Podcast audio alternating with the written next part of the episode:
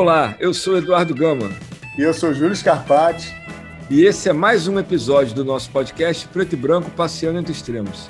Ó, nós aqui de novo, Júlio gravando mais um episódio Feliz, buscar, né? é, feliz, buscando alegria no meio de, dessa confusão toda que a gente está vivendo desde o ano passado. No ano passado eu não imaginava que a gente ainda ia estar mais de um ano já numa situação de pandemia. É, todos os dias, a gente já falou isso no último episódio, todos os dias a gente tem motivos para ficar triste, mas a gente tem que buscar motivos para se alegrar. E gravar esse podcast é uma das formas que a gente tem de contribuir para oferecer um pouco da alegria que é necessária, porque senão a gente não aguenta, não é isso, Júlio? Exatamente. E agora, né? Talvez no Brasil com um pouco mais de demora, mas outros países do mundo já conseguem começar a olhar para frente e pensar em grandes eventos novamente, né? Porque a vacina é uma realidade, está sendo difundida de maneira muito ampla em muitos países do mundo. A gente espera que acelere aqui no Brasil também e, e que com isso a gente já, já consiga também trazer para o Brasil é, eventos de grande porte. A gente está com um convidado aqui que já participou de alguns, né, Dudu? É, hoje a gente está com o Antônio Ricardo, que é um fisioterapeuta que já participou de eventos de grande porte e que vai conversar com a gente hoje sobre isso. Então, Antônio, se apresenta aí para nós, o Ricardo. Vou chamar ele de Ricardo, que é igual a mim que tem nome duplo, né? Eduardo André. Então, vou chamar só de Ricardo para não ficar muito nome muito grande. Fala aí. Tá certo. Boa tarde, Eduardo. Boa tarde, Júlio. Obrigado aí pela oportunidade de estar aqui com vocês, trocando um pouquinho de informação, batendo um papo, falando um pouquinho da nossa área de atuação, que é a fisioterapia no esporte. E estou aí para contar um pouquinho da minha experiência que foi dentro do Brasil e fora do Brasil, nesses 33 anos de formado de estrada na fisioterapia. Ô, ô, Ricardo, você nesses seus 33 anos tem uma história para contar que você a gente conversou um pouquinho, né, na semana retrasada, antes da gente combinar de fazer a gravação, e eu queria que você contasse um pouco da sua história, porque assim, ano passado, ano passado não, em 2016, no final da última Olimpíada, eu fiquei muito animado para na Olimpíada de 2020 eu poder participar também. Falei assim, ah, vou comprar um pacote, né, fazer um pacotão, pagar a prestação em, sei lá, 48 vezes, né, quatro anos pagando, e aí eu consigo ir. Felizmente, eu não, não comprei o pacotão porque ia dar ruim, porque não teve a Olimpíada no ano passado, né? E, além disso, mesmo que eu tivesse comprado, é, eu ia acabar perdendo alguma coisa, porque foi uma confusão para quem fez pacote nessa situação. Mas Copa do Mundo também é algo que a gente já viveu aqui no Brasil, já pôde, já pôde experimentar aqui também, e você pode participar em outro país numa condição de quem estava imerso na Copa do Mundo, porque você não era público, né? Você participou de uma Copa do Mundo como alguém que estava trabalhando na Copa do Mundo. Então, eu queria que você contasse para a gente um pouquinho, para a gente conhecer um pouco melhor também, um pouquinho da tua história, como é que você foi parar como alguém que trabalhava numa Copa do Mundo como uma, com a saúde de atleta na Copa do Mundo. Conta para nós aí. Vamos lá, minha história, rapaz, é, é muito engraçada. Eu comecei na graduação de fisioterapia em 84 e em 88 eu me graduei fisioterapeuta e quando foi no ano de 90 eu fui trabalhar na BBR, que é um grande centro de reabilitação do Jardim Botânico, aqui a Associação Brasileira Beneficente de Reabilitação. E lá tive a oportunidade de conhecer um grande médico, o doutor Luiz Alexandre, e que na, na época ele era médico do Centro de Futebol Zico. E ele, como médico de lá, ele viu a necessidade, junto com o Zico, de se montar um setor de fisioterapia dentro do clube para atender às necessidades dos atletas do clube que faziam a terceira divisão e que estariam subindo para a segunda divisão. E você imagina, eu como rubro-negro, vir a trabalhar com ídolo, para mim foi um negócio de doido, né? E a história foi muito engraçada que eu estava de férias na BBR, quando ele me fez a chamada para participar desse trabalho, ele falou, mas como é que você vai fazer para sair daí, rapaz? Eu falei, ué, eu estou de férias, mas eu peço as contas e vou embora. Para trabalhar com o Zico e trabalhar na área que eu gosto, que é a fisioterapia, vamos embora. E resultado, fui para lá em 97, trabalhando lá em 97, atendendo os atletas da segunda divisão, do Centro de Futebol Zico, disputando o campeonato da segundona, Mal poderei imaginar que em 1999, dois anos depois, eu recebo o convite do Zico para ir para o Japão, para o Kashima Antlers, para fazer parte do departamento médico do futebol profissional. Aquilo, para mim, caiu igual uma bomba, né? porque eu tive, assim, 24 horas para definir a situação. Foi uma coisa, assim, impressionante. Quando eu conto isso, eu, quando passou isso tudo, eu não acredito. Quando eu recebi o convite, a primeira pergunta que o, o sócio dele me perguntou assim, Ricardo, você já tem passaporte? Eu falei para ele assim, olha, eu estou com 34 anos, eu nunca andei de avião. Ele falou, rapaz, mas você já vai pegar essa pedreira direto para o Japão. Eu falei, não tem jeito, vamos encarar. A minha esposa é fisioterapeuta, minha filha hoje com 26, estava com quatro aninhos na época, e encaramos. Definimos aquilo em 24 horas que tínhamos que ir, se não aproveitássemos essa oportunidade, outro pegaria, e fomos para o Japão. Chegamos lá em 99. Então, a nossa estada no Japão foi de 99 a 2006, sendo que em 2002 culminou com a ida do Zico para a seleção japonesa, que foi aonde ele me fez o convite para fazer parte da comissão técnica da seleção japonesa em 2002, né? Visando a Copa de 2006 na Alemanha. Nós estávamos com a nossa filha para nascer em setembro, a segunda, e eu fiz um pacto com a família. Estamos numa situação agora aqui complicada. Hoje a gente fica aqui até 2006, vamos embora agora. A minha esposa se conscientizou que era uma coisa legal, que era uma coisa bacana e que tínhamos que ficar. E eu fiz um pacto com a família. Vamos torcer para que ele vá até a Copa. Mas caso o Zico não classifique a seleção, se nós formos classificados em 2004 ou 2005, nós retornamos todos ao Brasil. Porque eu tive um pensamento que em 99 todos abandonaram para me acompanhar. E chegou em 2006, eu abandonei tudo para acompanhar a família, uma troca. Porque a minha filha já estava com 12 anos, a maior e a pequenininha com 4, era hora de retornarmos. Mas, voltando à sua pergunta, Eduardo, foi uma experiência fantástica. Eu, quando me vi entrando naquela Copa do Mundo ali no primeiro jogo contra a Austrália, tinha que me beliscar ali para acreditar que é verdade. Ouvindo aquele hino da FIFA, aquela coisa toda, e você participar de uma competição dessa de alto rendimento, reunindo vários jogadores, inclusive na nossa chave tinha a seleção brasileira, né? Nós jogamos o primeiro jogo com a Austrália, perdemos de 3 a 1. O segundo jogo contra a Croácia, nós empatamos e o terceiro jogo, que foi contra a seleção brasileira, que ali o coração apertou, né? Você se vê diante do hino nacional brasileiro ali, você defendendo uma pátria. Então, eu me lembro que na preleção do Zico, ele comentou assim: Bom, eu queria deixar bem claro para vocês aqui, isso com tradução, claro, do intérprete, para deixar bem claro para os japoneses que, na hora do hino nacional brasileiro, todo o staff dele ia cantar o hino, porque éramos quatro brasileiros era eu, o Zico como treinador, o irmão dele, o Edu, como auxiliar técnico, e o Cantarelli era o treinador de goleiro.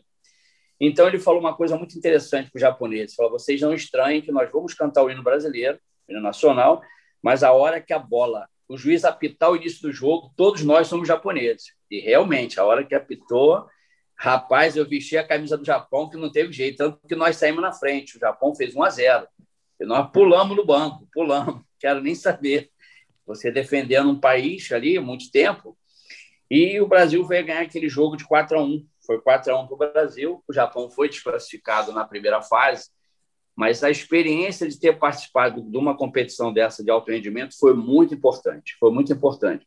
Porque eu pude observar que o trabalho que é desenvolvido no clube é muito diferente do que se faz hoje na seleção. Na seleção, você tem um atleta por pouco tempo sob seus cuidados profissionais e no clube você tem um atleta durante muito tempo. O atleta no clube hoje, ele inicia um trabalho na fisioterapia, ele fica com você três, quatro, cinco meses, você tem que recuperá-lo. Na seleção, ele vem dos clubes. Nessa época, o Japão, ele tinha seis jogadores jogando fora do país. Tinha japonês jogando na Alemanha, na Inglaterra, na Escócia, que era o Nakamura, e outros. Então, você recebe os jogadores da seleção, vindo dos países, então o trabalho era muito diferente. Então, assim, foi uma história bem assim que eu guardo com uma recordação tão grande a gente, eu e minha família até hoje quando se fala de Japão, eu falo que o coração nós quatro lá aperta, dá saudade.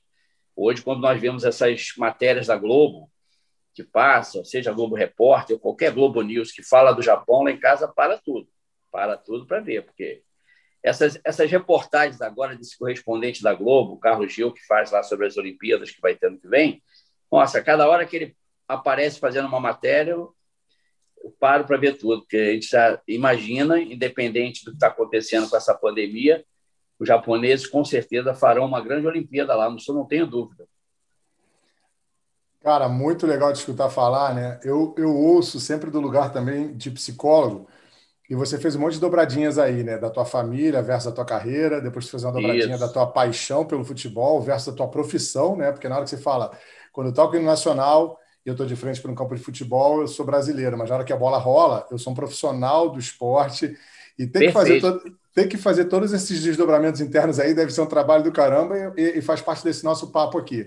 Mas a primeira pergunta que eu quero te fazer, já que você foi para o Japão, existem vários mitos, né? E aí é como, como profissional mesmo de fisioterapia, existem vários mitos é, sobre quem tem predisposição para coisa A ou para coisa B, né? E a gente tem essa coisa de que gringo não sabe sambar, e quando a gente pensa em japonês jogando bola, eu acho que aqui no Brasil durante muitos anos foi chacota, porque a, o futebol e o samba têm um tem uma similaridade com a ginga, com a capoeira, com a malandragem, que se tem uma coisa que o japonês talvez não tenha dentro desse senso que, brasileiro de malandragem, é a malandragem, a malandragem do futebol. E aí a pergunta que eu te faço é: chegar lá, encarar uma seleção que não tinha essa experiência, não tinha um tutor, não tinha um coach, não tinha um técnico como o Zico, né? Mas quando chega o Zico, o Zico chega com essa bagagem da malandragem, com o fisioterapeuta do Brasil. É, olhando pela fisioterapia, existe alguma diferença real ou tudo é treinável dentro de um contexto físico, fisiológico? O que, que, tu, o que, que tu encontrou lá? Você diz em relação à fisioterapia? A fisioterapia e o desempenho no futebol, a partir desse acompanhamento físico e, e de treinamento do esporte em si. Perfeito. Vou começar pelo futebol, então. É, o, o, japonês ele, ele é muito determinado naquilo que ele faz, né? ele é determinadíssimo. Tem uma história muito boa aqui que eu vou contar. O Zico, quando chegou lá, ele foi para lá em 93 para idealizar todo esse projeto de trabalho. Foi assim que ele encerrou a carreira dele aqui. Ele foi convidado para fazer esse trabalho lá em 93. Chegando lá, ele teve que pegar desde o início aquela coisa do, do, atleta não saber dar um passe, não saber dar um cruzamento. Então, ele foi aprimorando de uma tal forma que hoje nós vemos aí o Japão, é, é, na Copa passada, eles perderam para a Bélgica. Se eles ganham da Bélgica, eles iam naquela jogo com, com o Brasil. Né? E o Brasil acabou pegando a Bélgica e foi eliminado. Então, o japonês tem uma história muito boa do Zico, que ele conta que quando ele chegou lá, ele falou para o japonês assim: olha, quando você chegar na linha de fundo, você levanta a cabeça, cruza para trás, ou chuta em gol, ou lança a bola dentro da área. Aí o japonês falou para ele assim: professor, não dá para escolher uma só, não? Você vê como ele é determinado. Ele prefere fazer uma bem do que ter três opções porque aquilo para o japonês, tomar uma decisão para japonês é um negócio. O japonês, assim, se você tiver que prender um prego no aparelho, tem que fazer uma reunião. É uma coisa impressionante, né? Então, ele, tudo eles se reúnem, tudo eles se reúnem. Então, o Zico falou: não, você tem que ter a capacidade de chegar ali e você saber se você vai cruzar para trás, ou se chuta em gol ou se cruza na área. Não, professor, uma só, uma opção só. Aquelas três opções para ele estava sendo uma coisa absurda. Então, o que, que aconteceu? Aos poucos, os japoneses foram assimilando isso e foram captando o que era o futebol e engrenaram, né?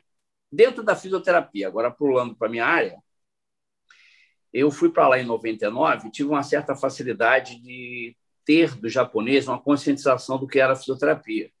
Porque em 94 foi um colega, que ele foi o primeiro, foi o idealizador, quando o Zico levou ele para lá em 94, 95, e ele ficou lá um período e ele conscientizou o japonês do que era fisioterapia porque até então os japoneses não sabiam o que era isso.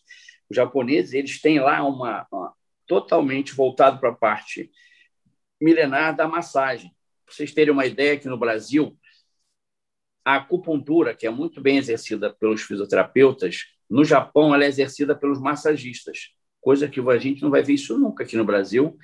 Não é por questão de discriminação, simplesmente por não ser um profissional habilitado. O massagista aqui no Brasil, ele não é habilitado para acupuntura, e no Japão, no entanto, é. Então, quando eu cheguei lá, para você lidar com um atleta de alto rendimento, eu comecei a entender que eu tinha que primeiro saber que estava chegando num país onde culturas totalmente diferentes, eu tinha que me enquadrar a eles, não eles a mim. Eu tinha minhas técnicas de tratamento, as minhas formas de trabalhar, diferente até do outro colega que foi como primeira opção. E quando eu cheguei lá, eu sabia que as minhas técnicas poderiam ser diferentes do colega, mas com o objetivo único de recuperar o atleta. Que a fisioterapia sempre no futebol se tornou muito preventiva. E os massagistas trabalhavam junto conosco lá, fazendo todo esse trabalho de prevenção. Então, o segredo nisso aí tudo é você saber dar espaço para eles, que eles estão ali, nós estamos chegando num país diferente e nós temos que dar oportunidade para que eles possam atuar também. Então, hoje, em relação ao futebol, o que eu vi lá foi, foi essa facilidade de encontrar já um serviço implantado.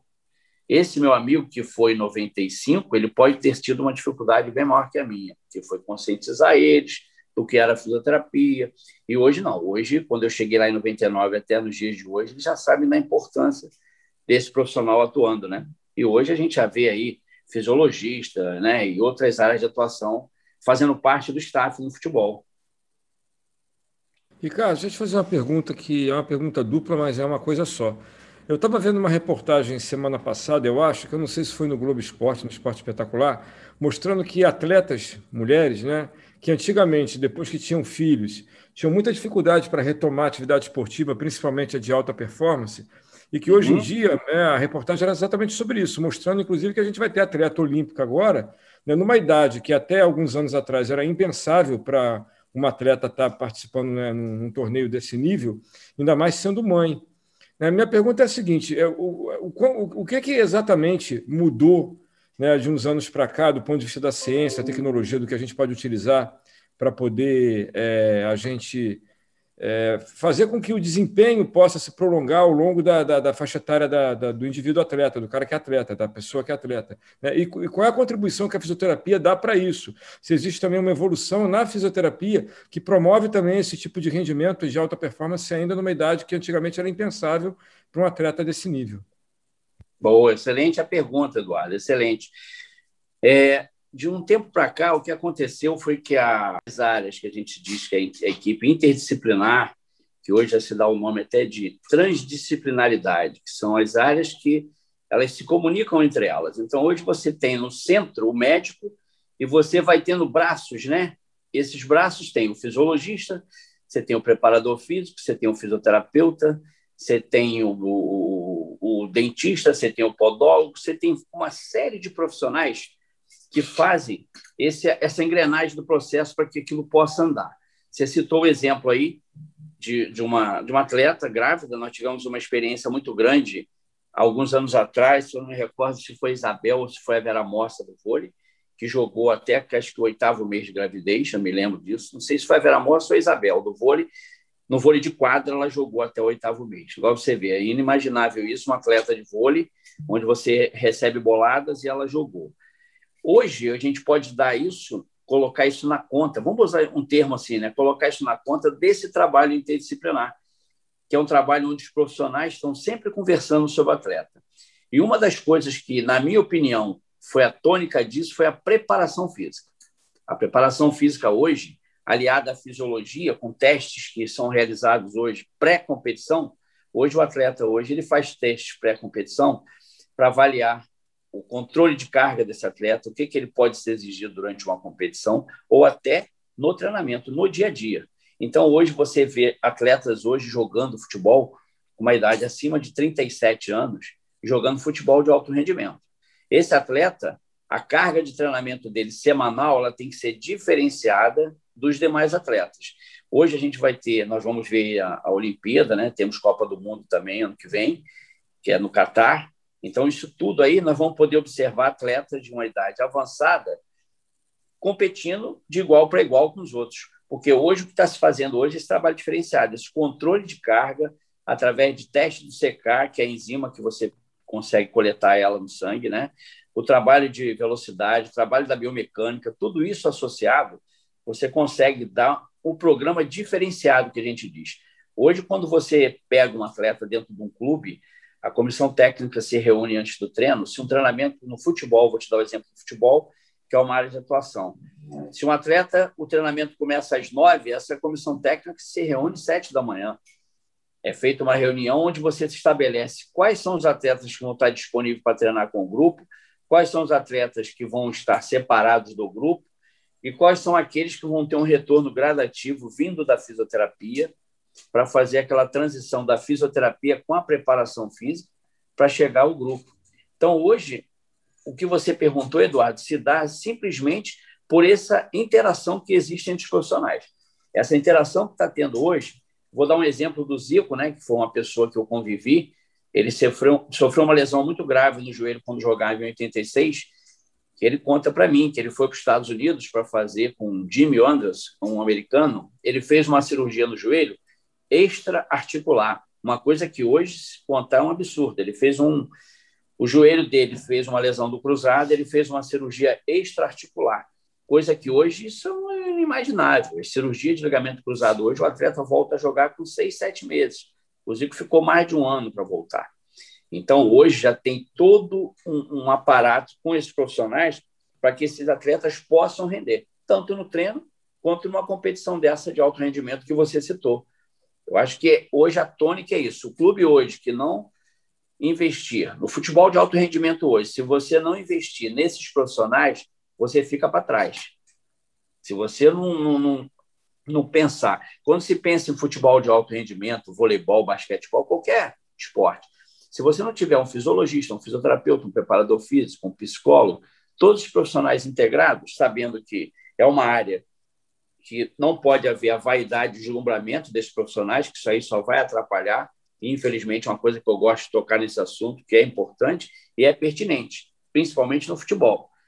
Se houver uma vaidade desses profissionais que estão imbuídos nesse processo, nessa engrenagem do atleta, a coisa não anda. Então, todos têm que estar muito desprendidos disso, saber que tem que ter uma união entre os profissionais, tanto no futebol quanto no vôlei, no esporte de alto rendimento, quem tem que aparecer é jogador e torcida.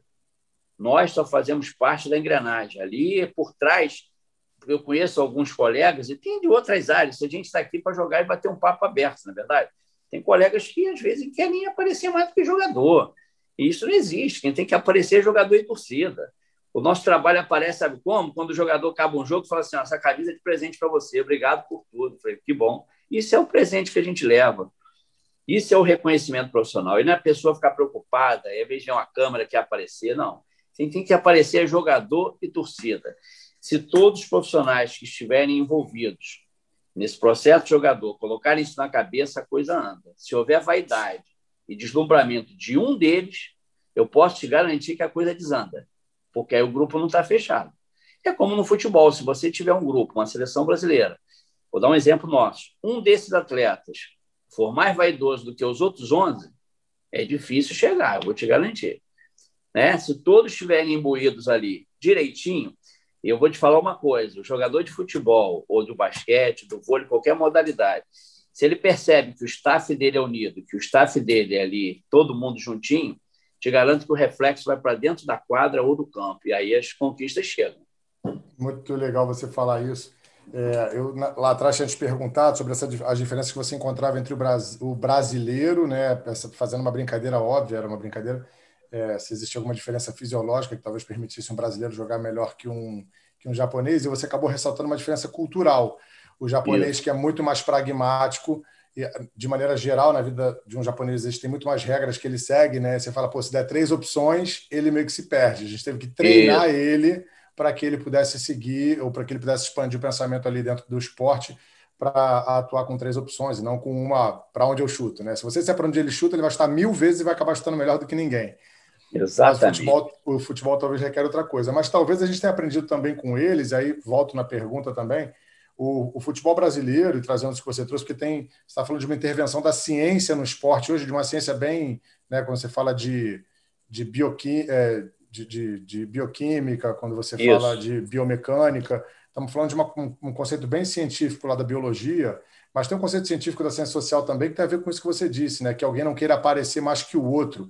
No Brasil isso. sempre teve a cultura da estrela, tanto campo, de, tanto dentro do campo quanto fora do campo. E uma das coisas que talvez a gente tenha aprendido, você falou, o japonês se reúne para tudo. E agora talvez a gente também entenda que equipes multidisciplinares, isso é uma questão científica também, funcionam melhor do que uma estrela, tanto fora do campo quanto dentro do campo. E, e o que, que você vê que a gente absorveu dessa cultura do futebol, que supostamente a gente estava exportando, né? Acho que teve um momento em que isso se inverteu. A gente começou a importar uma cultura, uma ideia de, de como que funciona essa coisa de time, essa coisa de equipe? Como é que você enxerga isso? É, é esse, essa, essa situação toda aí que envolve futebol de equipe, é, essa união toda eu vi muito no japonês, sabe? O japonês ele é muito determinado, essa união dele que eles fazem no campo. É, eu, eu, tive um exemplo agora, agora, eu tive um exemplo no Japão, que é uma passagem interessante que eu vou contar para vocês. Por exemplo, o japonês ele é muito organizado com as coisas dele, muito centrado, tudo para ele é muito certinho, muito organizado. Eu tinha lá um auxiliar meu de fisioterapia, que ele fazia o acompanhamento do meu trabalho, e nós chegávamos no campo sempre para o treinamento às sete da manhã. O treino era às nove. em determinado período, eu comecei a chegar às seis e meia. Isso é uma história para ilustrar aqui, né? Eu comecei a chegar às seis e meia porque a minha esposa passava, me deixava no clube e levava minha filha na escola japonesa. Quando o japonês me viu no clube seis e meia, ele ficou espantado, porque para ele, um brasileiro chegar antes dele, isso é uma loucura. Aí ele ficou espantado com aquela cena e me perguntou, o Ricardo San, que lá o San é o senhor, né? O Ricardo San, perguntando o que, que tinha acontecido. Eu falei, não, tá tudo certo. Aí eu comecei a perceber que estava preocupado que eu cheguei antes das sete. Aí eu falei com a minha esposa assim, olha, amanhã você vai me deixar lá às seis e quinze. Ela falou, por quê? Eu falei, eu quero brincar com o japonês. No dia seguinte, eu cheguei seis e quinze. Aí ele chegou o quê? Seis e meia. Porque no dia anterior eu cheguei cedo. Quando ele me viu lá seis e quinze, ele enlouqueceu. Aí o intérprete me chamou e falou assim, olha só, deixa eu te falar uma coisa. O que você está arrumando aí com o rapaz? Eu falei, nada, porque ele foi te contar alguma coisa. No início eu não sabia japonês direito. Ele falou assim, olha só, ele falou que chegou aqui um dia, você estava aqui seis e meia. Eu falei, não, fala para ele se preocupar, que eu estou aproveitando a carona da esposa para vir para o treino. Chegou no clube mais cedo, mas que ele chegue no horário dele. Não, mas japonês não é assim, não. Ele vendo um estrangeiro chegar na frente dele, isso para ele é morte. E o que, que você arrumou no dia seguinte? Eu falei, eu cheguei seis e quinze. Ele falou, sabe o que, que vai acontecer? Esse japonês vai dormir aí, ou então vai chegar aqui quatro da manhã. Você está chegando cada dia mais cedo. Aí eu falei, não, prometo que não vou mais fazer isso. Então, o, o que eu vejo aí na sua pergunta aí, Júlia, é, é, é essa, essa coisa da determinação. Isso tudo eu trouxe, eu já era uma pessoa muito assim organizada e eu trouxe isso um pouco de, mais ainda de lá. A ponto de chegar aqui em casa e depois que voltar, voltamos do Japão, aí vem ter um evento, ter uma festa, uma pessoa marca no restaurante 8 horas, eu da 15 para as 8 já estou pronto, chamando a família. E minha esposa falou: calma, a gente está indo para um restaurante, está parecendo que está indo para o trabalho no Japão. E não é assim. Então, assim, é, eu acho que nós, essas coisas boas, assim, nós temos que colher deles. É, é uma coisa impressionante a determinação do japonês. Eles ainda vão aprender muito com a gente em relação ao futebol, em relação a essa, vamos botar entre aspas, essa malandragem, essa toda essa malícia que nós temos, eles ainda vão ter que aprender muito. Muito, mas por isso os brasileiros ainda vão para lá. Hoje o Kashima que é um clube que eu trabalhei, ainda tem o Zico lá, de coordenador técnico, o Zico retornou para lá tem dois anos, tem alguns jogadores brasileiros lá ainda e que está levando essa experiência para eles. Então, é um povo de facilidade para lidar, que eles são muito determinados. A pessoa que é comprometida com o horário e organizado lá, fica lá 30, 40, 50 anos, porque o que prende a gente lá é essa organização deles. Então, o que eu vi de bom lá é isso, trago isso comigo até hoje, na minha profissão. Isso tem me ajudado muito. E a gente em casa, os quatro, eu, minha esposa, que é fisioterapeuta, minha filha mais velha está fazendo medicina, se forma no final do ano a caçula está fazendo fisioterapia, então lá são três fisioterapeutas e uma médica que a gente vai ter em casa. É uma equipezinha interdisciplinar lá agora, né? E a gente está aí nessa luta. E assim, é... aprendi muito com eles, gosto muito do trabalho que foi feito lá, tenho muita saudade. Enfim, não sei se eu consegui te responder aí. Sim, sim. Ricardo, deixa eu te perguntar uma coisa que a minha pergunta vai parecer talvez um pouco ingênua, mas é uma coisa que eu, assim, é, você é a pessoa mais próxima que eu, que eu conheço para perguntar, porque é alguma coisa mesmo de quem está imerso nesse universo. É, é a questão que diz respeito ao uso de substâncias ilícitas. Né? Eu fico imaginando, por Sim. exemplo, a dificuldade que deve ser para você controlar com a tecnologia que a gente tem hoje em dia, né, o que, que é o desempenho do atleta e o que, que é o desempenho favorecido por algum tipo de tecnologia que vai desde a ingestão de uma substância até o uso de um tênis que favorece, ou de uma roupa que facilita, ou de, sei lá, de um acessório qualquer muito discreto, mas que pode provocar um pouco mais de impulsão, ou um pouco mais de atrito, sei lá, alguma coisa nesse sentido. Então, minha pergunta é, é como é que funciona essa questão é, dentro do esporte de alto desempenho para limitar, por exemplo, na Fórmula 1 tem muito disso, né? o carro tem que ser assim, assim, assim. Hoje em dia tem essa questão de colocar as coisas um pouco mais parecidas, porque senão fica uma, uma coisa desleal. Né? Mas a gente, pensando no ser humano, né, não, dá para comparar muito com a Fórmula 1, mas a ideia é quais são os limites? Né? Quem, quem é que dita os limites? Esses limites eles são dinâmicos mesmo? Toda hora estão tá, mudando, porque a tecnologia toda hora está avançando. E na questão da ingestão de substâncias, né, é, isso é feito assim: todo mundo é testado, é testado por sorteio, é testado antes no jogo de futebol, por exemplo né, numa Copa do Mundo, sorteia quem vai testar, testa antes, testa depois, porque eu fico pensando assim, pô, o cara, te... eu acho que testa depois, porque eu fiquei pensando, pô, o cara testou antes. Aí não deu nada, ele vai lá, consome alguma coisa, sei lá onde é que estava. Eu também não sei exatamente qual é a diferença que dá no ganho, porque, como você mesmo falou, né, o tipo de treinamento que é oferecido hoje em dia multidisciplinar já produz um aumento de desempenho, vou chamar de natural, né? natural no sentido de que um aumento de desempenho causado pela, pela conjunção de fatores biomecânicos e de uma, uma melhoria de rendimento dada pelas condições de treinamento. Mas a pergunta é: quem é que dita isso? Qual é a velocidade com que isso muda? E como é que se fiscaliza esse tipo de coisa com uma tecnologia que caminha tão rápido como a nossa hoje em dia? É, hoje você vê no futebol, quem fiscaliza isso é a FIFA, né? No caso, a FIFA e a FIB no voleibol, vou te dar um exemplo, né? Isso é fiscalizado através desses órgãos que representam cada, cada esporte, cada modalidade. Quanto à questão do medicamento, é, vou te citar um exemplo aqui. Quando eu fui para o Japão, eu levava um determinado medicamento, eu vou falar o nome, não tem problema, né? Eu levava um medicamento, que é o Voltaren, que era um medicamento muito usado por jogador brasileiro no Japão. Como eu trabalhava num clube onde tinha quatro jogadores brasileiros, quando eu fui para lá, o Zico falou assim: você vai pedir ao doutor Alexandre para que ele prescreva o Voltaren, faz um relatório no receituário dele e para ser usado no Japão. Por que isso? No Japão, o Voltaren lá é de 25 miligramas, ele é muito fraco. O jogador brasileiro, quando ele, ele é lesionado no Japão, ele tem que tomar quatro comprimidos para dar 100 miligramas. Ele não consegue com 25 miligramas. A minha dúvida era em relação ao exatamente isso, ao doping. Então, quando o atleta brasileiro, porque no Japão, no, Brasil não entra, do Voltarei não entra, mas quando chegou lá no Japão, a minha dúvida era essa: como é que eu vou falar isso? Eu tive que me reportar ao médico do clube.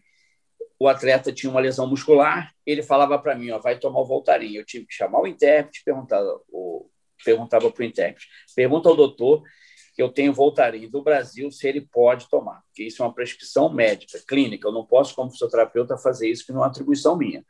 E a primeira pergunta que eu fiz, doutor, esse remédio no Japão, que é o Voltaren, o composto dele, ele entra no DOP? Ele falou, não entra, mesmo brasileiro. Então, eu dava esse remédio para o atleta com uma determinada segurança.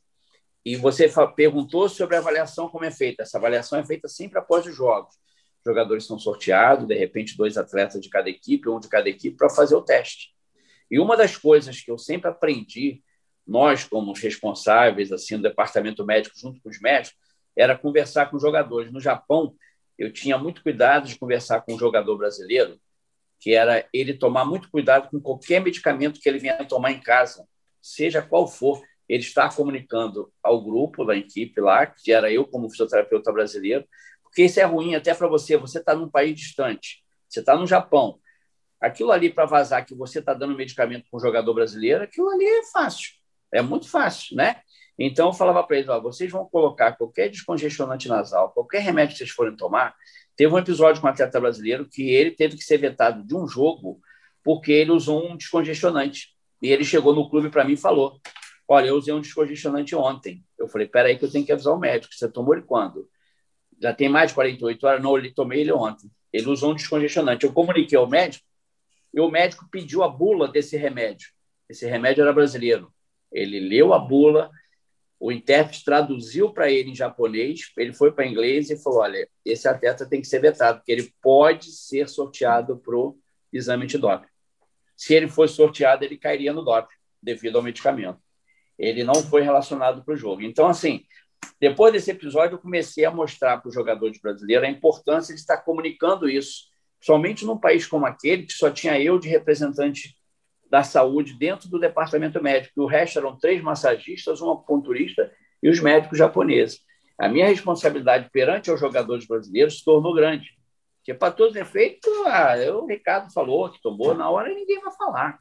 Então, tive todo esse cuidado com eles em relação ao medicamento.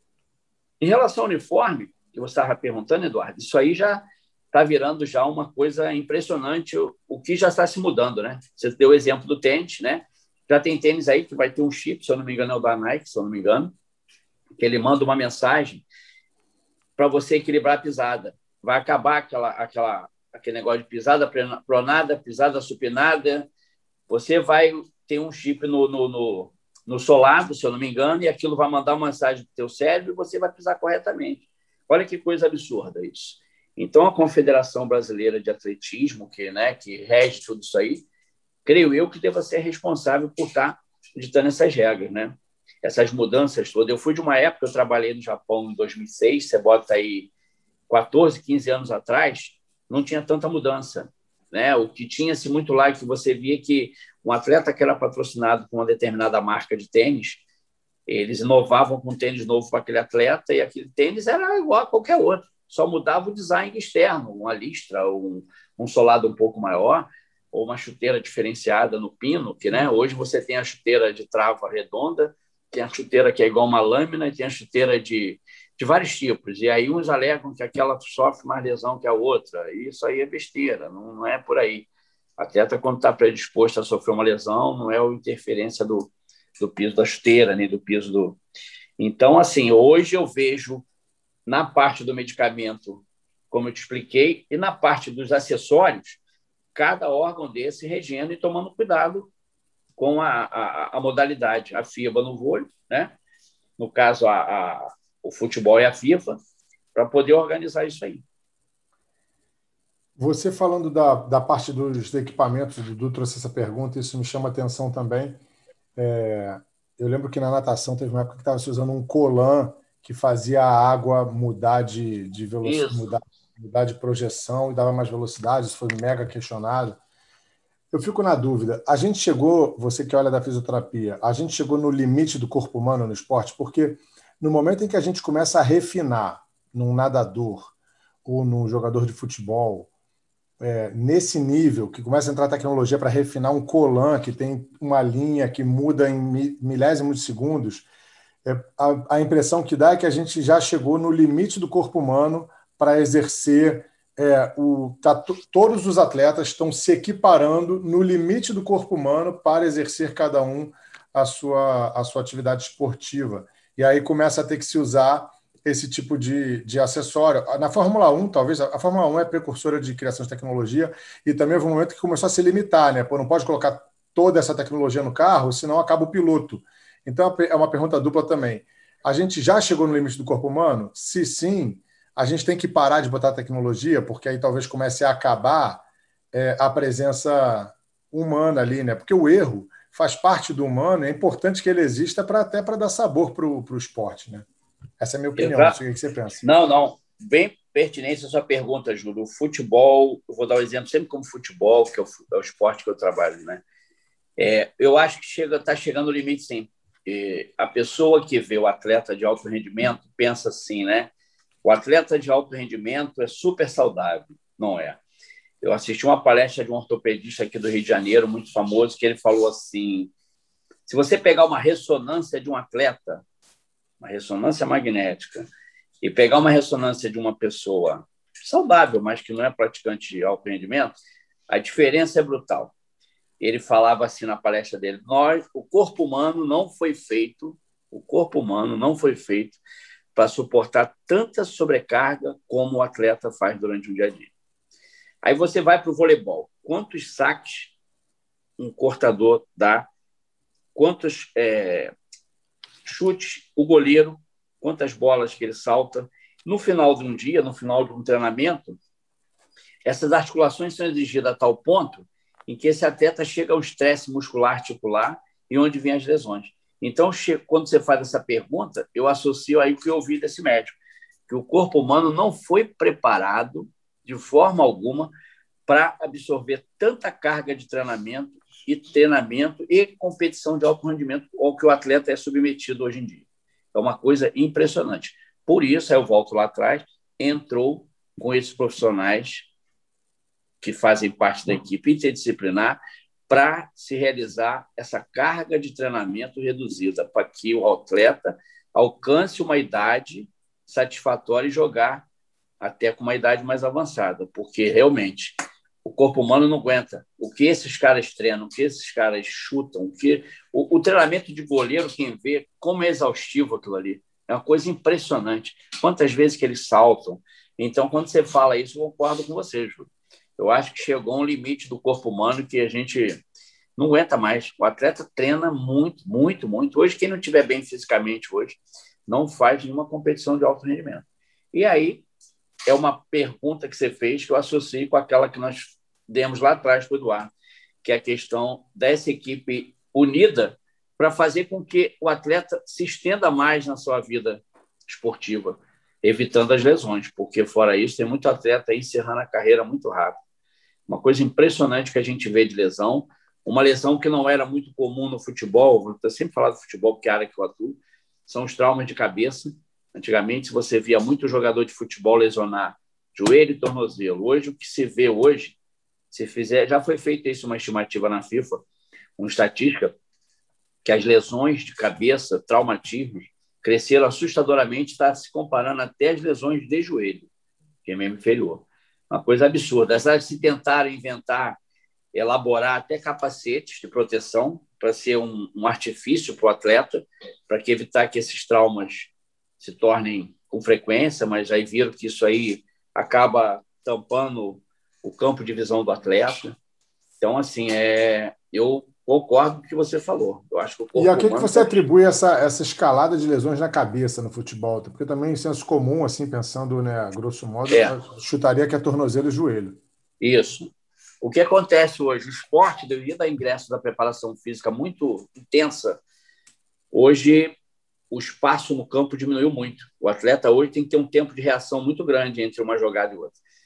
Em alguns anos atrás, o atleta dominava uma bola, ele esperava até para tocar uma bola. Hoje, o espaço diminuiu muito, as trocas de direções se tornaram muito frequentes e o futebol muito pegado. O contato hoje ele é muito grande. O jogador se desvencilha de um marcador, já tem dois em cima dele. Aí se desvencilha daqueles dois, aquele primeiro que se desvencilhou dele já está de novo atrás dele. Então, os choques de traumatismo de cabeça é uma coisa impressionante. Muita jogada aérea e que está ocasionando isso aí. Coisa que antes não tinha mesmo. Antigamente, ah, o espaço era muito grande para se jogar futebol. Isso falando de esporte como o futebol e o basquete, que é de contato direto. Né? O voleibol, que você tem seis de cada lado, já não é o caso. O atletismo, que é um, um esporte individual, também não. Tu é mais um atleta de que tem um esporte de contato. Fico imaginando isso naqueles esportes de futebol americano, que os caras têm que usar o equipamento porque ali é, é. o choque é inevitável mesmo, né? Faz parte mesmo do, do faz parte Exatamente. Exatamente. É, esporte americano, eles têm aqueles apetrechos todos. Se não tiver aquilo ali, você imagina, né? É, não tem um esporte, né? Vai ter um, monte de, um monte de contundido. Ô, Antônio, é verdade. Ricardo, a gente já está caminhando já para o final. Deixa eu te perguntar uma coisa que você fica à vontade para você responder como você quiser. Qual é da... A gente às vezes pergunta isso para alguém, a pessoa tem tantas experiências que não consegue fazer o recorte de uma para contar. Mas a pergunta é para você fazer como você achar que quiser contar mais de uma também, não tem problema não. Dentro da tua experiência, né, seja no, no, no, no esporte de alta performance ou mesmo no atendimento fisioterápico, que você faz, que pelo que eu entendi, você trabalha mais com atleta mesmo, né? Trabalha mais voltado para o esporte, né? É, na tua experiência, o que, que você poderia contar de história para a gente assim, que foi uma das coisas que te fizeram mais se sentir recompensado do seu trabalho? E a gente normalmente a gente olha assim para a história da gente e vai buscar alguma coisa que diz assim, pô, eu estou no lugar certo, fazendo a coisa certa, isso aqui é aquilo que me, me garante que é aqui mesmo que eu tenho que estar. Você tem uma história dessa que você consiga contar para a gente? Que eu gosto de ver essas histórias, eu acho que são bonitas. Né? Tem, tem sim, tem sim. Tem uma história legal que foi um atleta nosso chamado Yanagisawa, ele é um atleta japonês que era do nosso clube, do Kashima Antlers e da seleção japonesa, esse atleta ele fez uma fratura do quinto metatarso, aquela fratura que o nosso jogador Neymar, o brasileiro, fez há pouco tempo, aquela fratura da borda externa do pé, que é o quinto dedo. Ele fez essa fratura 45 dias antes da convocação final para ir à Copa do Mundo da Alemanha em 2006. Quando ele fez essa fratura, houve uma preocupação muito grande na direção do clube e no próprio Zico, que era o treinador da seleção. Aí o Zico me ligou na época e perguntou o que, eu achava. Eu falei: olha, eu, essa fratura é uma fratura complicada, nós estamos aí 45 dias dele ser convocado. Ele só falou para mim assim: se esse jogador vier recuperar com você, melhorar e treinar bem, eu vou convocá-lo, porque ele é um dos melhores do Japão. Ele não vai precisar jogar um campeonato da liga para me provar nada. Então, se ele treinar, ele vai ser convocado. O que aconteceu? A primeira coisa que eu fiz, eu falei, bom, eu não vou pegar esse cara sozinho, que eu vou ter que ter a ajuda de alguém. Eu chamei o preparador físico do clube, onde eu entro com aquela história, que é muito bonito, né? Engraçado aquele negócio da gente falar da vaidade, que é o cara ficar isolado com o atleta sozinho, e aí você recupera, ele vai para a Copa do Mundo, aí você fala assim, recuperei ele. Esse é o vaidoso, né? O vaidoso fala assim, esse estava comigo. Recuperei ele, botei ele na Copa do Mundo. Eu pensei, bom, ele não vai adiantar ele recuperar a parte fisioterápica se ele não tiver a parte física. Chamei o preparador físico do Kashima Antlers, que era brasileiro, e falei: olha só, nós estamos debaixo de uma banana quente aqui. Nós estamos com um abacaxi grande aqui para resolver. O Zico vai convocar esse jogador daqui a 40 dias. A gente tem que tentar recuperar esse cara. Vamos fazer o seguinte: eu vou começar o trabalho da fisioterapia com ele. Com 15 dias, eu quero você dentro da minha programação. Ele, perfeito. Quando ele tiver condição, Vamos colocar ele para pedalar, fazer piscina. Resultado: o trabalho fluiu. Foi uma cena fantástica, isso que eu guardo na minha cabeça. Estou te contando exatamente o que aconteceu. Esse rapaz se recuperou. Ele fez quatro coletivos, né? Que são jogos dentro do clube. Ele fez quatro coletivos bem, sem dor. E no dia da convocação dele para a seleção, estavam todos reunidos. Aquela televisão do clube, e o Zico lá, goleiro, fulano de tal, Kaguchi, Narazaki, lateral direito, e foi falando o nome dos jogadores. Quando chegou no último, deu o nome dele. Pô, rapaz, ele vibrou de uma tal forma, ele me deu um abraço que. Sensacional. Isso até hoje me emociona. E fomos para a Copa. Chegando lá, no jogo Brasil e Japão, eu tenho essa camisa aqui no quadro. Quando acabou o jogo, no primeiro tempo, quando acabou, eu falei para ele assim: ele me deu a camisa do primeiro tempo. Ele me deu a camisa do primeiro tempo falou: essa camisa é para você de lembrança. No, no meio da camisa está escrito Brasil, Japão e a data. Falei, caramba, isso é histórico, essa camisa tem que ser moldurada. Brasil, Japão e a data. Aí eu perguntei para ele assim: o que, que você vai fazer com a camisa do segundo tempo? Ele falou assim: você quer de novo para você duas? Falei, não, eu não quero duas. Essa vai para o preparador. Entendeu? E, rapaz, chegamos no clube, eu pedi silêncio para ele. Eu falei, ó, quero te pedir silêncio, que essa, essa, essa camisa vai para o preparador físico. Aí chamei o intérprete, eu não falava fluente, eu falei, explica para ele aí que ele foi à Copa do Mundo, não só pelo meu trabalho, não, mas porque ele estava muito bem fisicamente.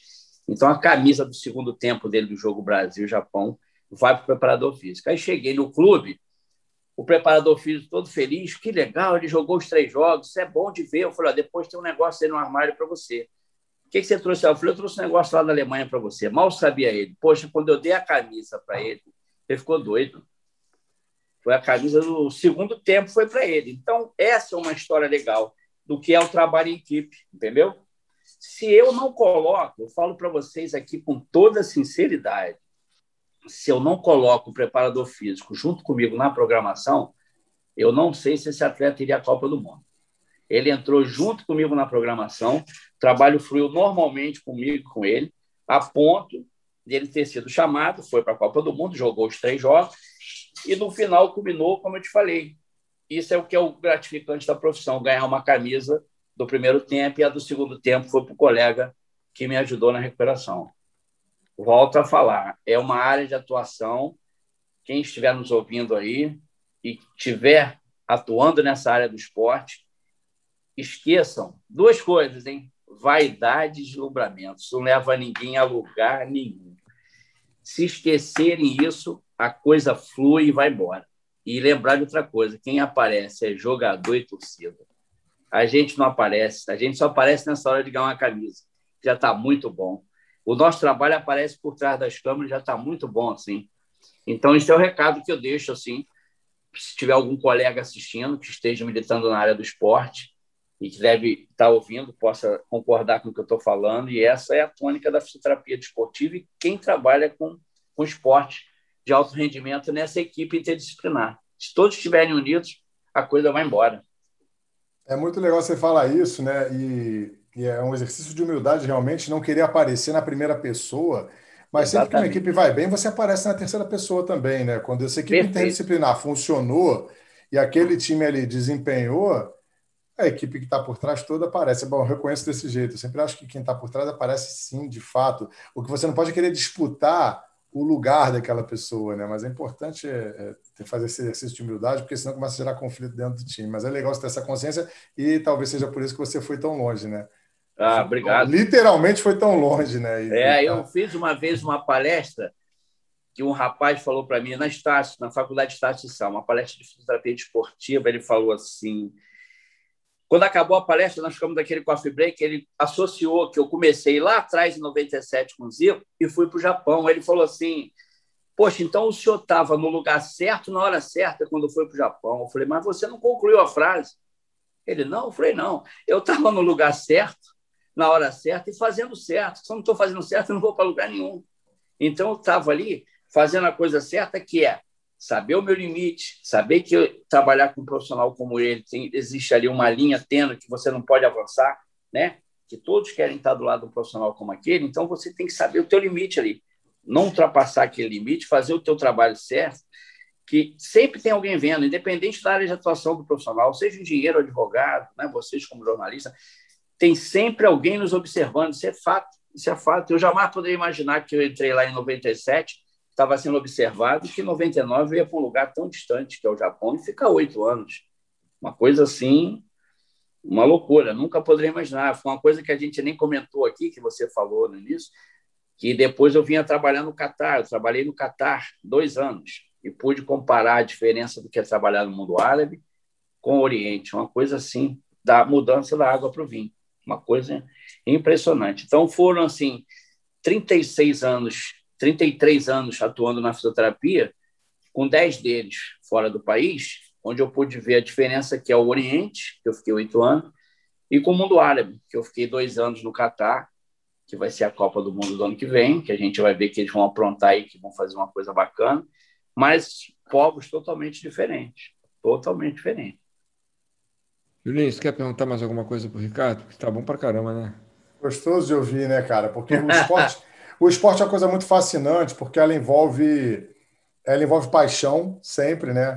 Mas tem toda essa questão também do desempenho, dos profissionais que estão envolvidos, da equipe multidisciplinar, é que eu falei logo no início. Você logo de cara fez duas dobradinhas, né? De paixão versus profissão e carreira versus família, que daria para a gente ficar falando aqui três, quatro horas. Não, é gostoso. Horas, é. É, é gostoso escutar, enquanto você fala sobre questões técnicas do futebol, essas experiências assim pessoais que você teve e a forma como você encara ela, né? Porque isso que você falou, essa tua última fala, estava é, no lugar certo na hora certa, fazendo a coisa certa, é muito legal, porque você traz para você a responsabilidade, porque lugar certo e hora certa parece que é tudo do outro, né? Lugar certo e hora certa é um acontecimento, mas fazer isso. a coisa certa traz para você a responsabilidade de, ao estar no lugar certo, né, na hora certa, desempenhar alguma coisa, fazer o teu exercício de humildade, saber até onde ir, até onde não ir, na hora que tem que voltar para trás. Isso é muito legal, acho que é uma mensagem importante para todo mundo que está escutando a gente.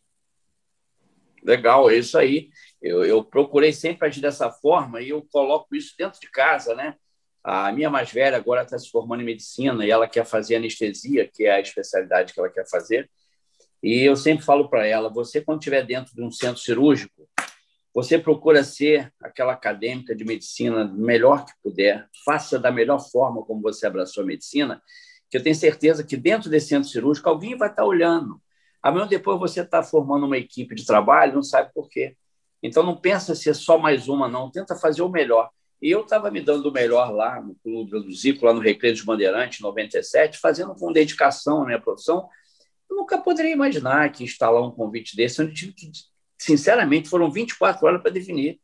Foram 24 horas. Quando ele falou para mim se eu tinha passaporte, eu falei que nunca tinha andado de avião, que era o sócio do Zico, ele falou, sério? Eu falei, é. Ele falou, então faz o seguinte, vai para casa hoje, conversa com a esposa, o que você definir, você vai lá para a Polícia Federal, que na época era na Praça Mauá, para tirar o teu passaporte. E eu dei uma guinada na minha vida em 24 horas. Em 24 horas tive que tomar uma decisão. E foi uma coisa que a gente é muito grato ao Zico por tudo, e se ele estiver ouvindo aí o podcast, aí fica aí o meu agradecimento, a minha gratidão eterna, que hoje eu falo para todo mundo, não tenho vergonha de falar, um ídolo que virou amigo. Eu fui aquele torcedor de arquibancada, onde frequentei o Zico e o Flamengo na época áurea, eu estou com 57 anos. Quando o Flamengo foi campeão do mundo em 81, em Tóquio, eu tinha 17. Mal poderia imaginar que fosse um dia parar em Tóquio para trabalhar.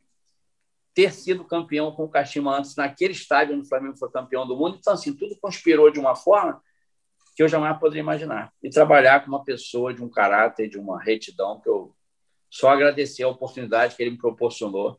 De hoje, a minha filha que fala, mais velha, pai, como é que é você trabalhar uma pessoa que é seu ídolo, uma pessoa que você pagou ingresso para ver tanto ele jogar no Maracanã? Eu falei, não sei, isso é coisa de Deus, não sei.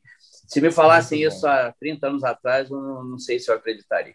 Então, quando eu me vejo diante dele, hoje é um amigo, que eu tenho um WhatsApp, que eu tenho um e-mail, que posso falar com ele, e você se vê numa situação como essa é realmente bem, bem legal, bem gratificante.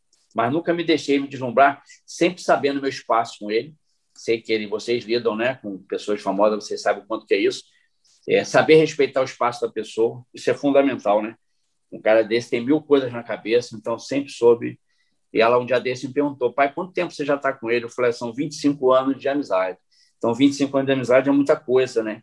A pessoa você tem que saber muito respeitar o espaço do outro, Sim. não avançar o sinal, respeitar aquela linha, saber que ele é uma pessoa que está ali, onde milhares de pessoas estão conversando com ele, estão ligando, mandando zap. Então, isso aí culminou com essa, com essa história aí que eu acabei de contar para você, de sair daqui e fazer um trabalho lá no, no Japão, que marcou Japão, sempre quando é um momento de falar, a gente se emociona, porque é muito legal. Até hoje, quando eu ouço o hino nacional japonês, falo com sinceridade, da mesma forma que eu me emociono demais com o nacional brasileiro, quando a seleção japonesa vai jogar com alguma competição que toca aquele hino, que é uma marcha meio fúnebre, eu vou garantir para vocês que dá aquela lembrança boa, aquela lembrança muito gostosa. Legal.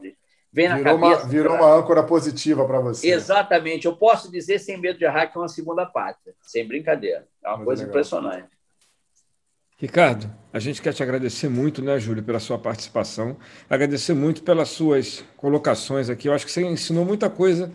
Talvez a gente não tenha aprendido muito sobre fisioterapia, mas a gente aprendeu muito sobre o que é ser um bom fisioterapeuta, viu? Um cara que trabalha direito, um cara que trabalha com paixão, um cara que faz bacana e que tem histórias incríveis para contar. Eu te pedi para contar aquela história que eu sabia que você ia contar uma história emocionante. Emociona a gente, né, Júlio?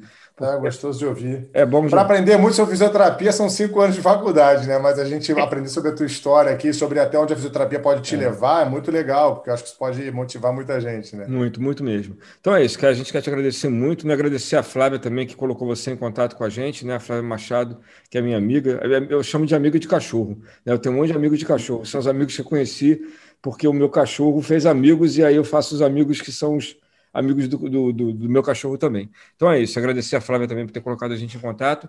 E a gente vai terminar, a gente sempre termina, o Ricardo, com um momento cultural. A gente dá uma dica para quem está escutando a gente, algum livro, uma música, um filme, um seriado, né? qualquer coisa que a gente curta, ou que a gente venha a curtir, ou que a gente queira curtir e que a gente quer compartilhar. Vou começar hoje falando, aí passo para você e o Júlio fecha aí se ele quiser, tá bom?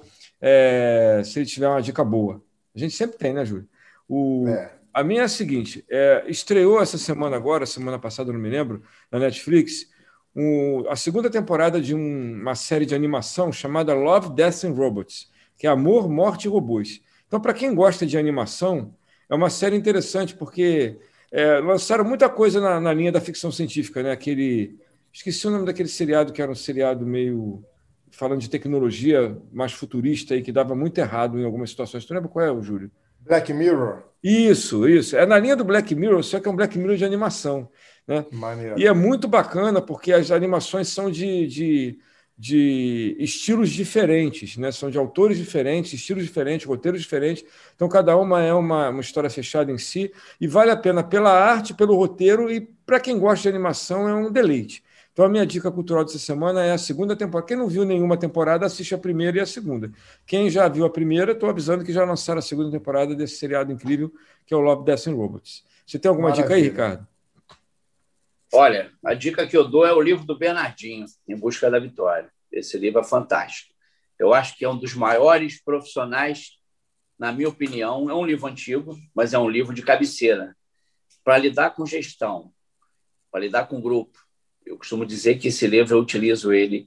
Eu tenho uma clínica aqui no centro da cidade, que é equilíbrio corporal, e trabalho com uma outra clínica dentro do centro de futebol do Zico, que é uma clínica que eu abri junto com o Zico dentro do centro de futebol dele. E esse livro do Bernardinho é um livro que, para quem lida com grupo e com equipe interdisciplinar, eu costumo dizer que é a Bíblia, essa é de cabeceira. tem o livro do Bernardinho, Em Busca da Vitória. É sensacional, é um dos maiores profissionais. Só assisti, não tenho assim conhecimento, amizade com ele, mas eu assisti uma palestra dele no Centro Cultural Banco do Brasil e foi uma das maiores palestras que eu vi, que eu assisti, que é a forma como ele lida com o grupo, lidar com gestão de grupo, de pessoas. Eu vi lá gerentes de banco ali prestando atenção e quando acabou a palestra, o pessoal levantou e aplaudiu ele de pé. Então, a minha dica fica aí, esse livro do Bernardinho, que eu já li ele umas três, quatro, cinco vezes, é fantástico.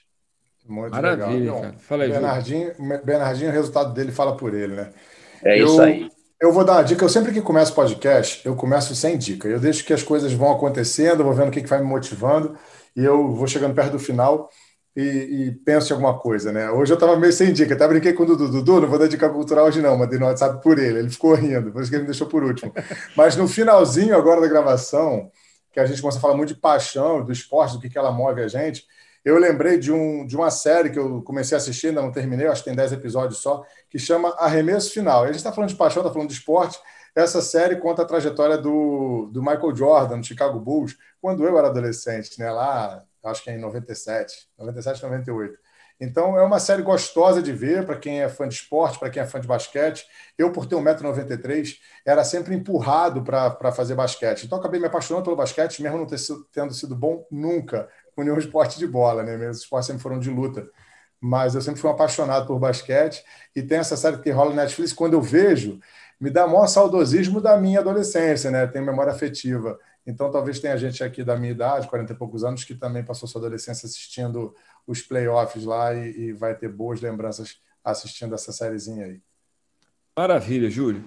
Então é isso, a gente está terminando. Quero agradecer a todo mundo que acompanhou a gente, ficou até o final. Lembrar que a gente está lá no Catarse, para quem quiser colaborar com o nosso projeto, é o catarse.me barra podcast preto e branco.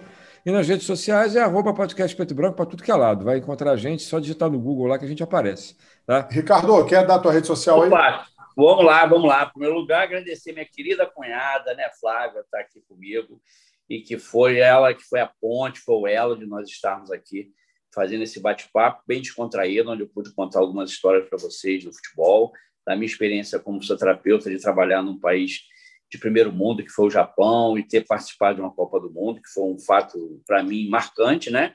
E deixar aqui meu abraço para você, Eduardo, que a gente falou em off né, antes, e você ficou de combinar tudo aí com o Júlio, para que saísse esse podcast, deu tudo certo. Um beijo para a Cláudia, minha esposa, para a Letícia e para a Luísa, minhas duas filhotas aí que devem estar ouvindo a gente. E um abraço aí para todos que participaram aí, todos os pessoal da Clínica Equilíbrio Corporal, que deve estar acompanhando com certeza, o pessoal da Fisioterapia Recuperação Recreio. E os ouvintes aí, espero que tenha desfrutado aí dessas histórias e pronto aí para uma outra oportunidade, querendo abordar um outro tema, estamos aí. Ricardo, qual um é o arroba aí da tua rede social? Da, você, Vamos lá, a Clínica Equilíbrio Corporal é arroba equilíbrio corporal clínica.com.br. E o meu Instagram é arroba Antônio Ricardo Físio. Achou. A gente deixa na descrição para quem não teve tempo de anotar ou esqueceu. Né? Porque a gente é Perfeito. é a gente coloca lá na descrição, tá bom? Então é isso. Júlio, quer falar alguma coisa? Um beijão para todo mundo. Não, quero, quero só agradecer também a todo mundo, agradecer esse papo aqui que foi super leve, super gostoso. Transporta a gente sempre para um lugar muito melhor, né, cara, quando a gente grava podcast. É bom. É verdade. A gente faz porque gosta mesmo. É porque é bom pra caramba mesmo. Então é isso. Uma, uma boa, uma boa semana para todo mundo aí. Para quem escutar a gente, uma boa semana sempre. E um beijão para todo mundo, viu? Um beijão para vocês também. Tchau, Ricardo. Tchau, Julinho. Até a próxima. Tchau, tchau, gente. Tchau, Obrigado. Tchau, Júlio. Tchau, Eduardo. Um abraço. Obrigado.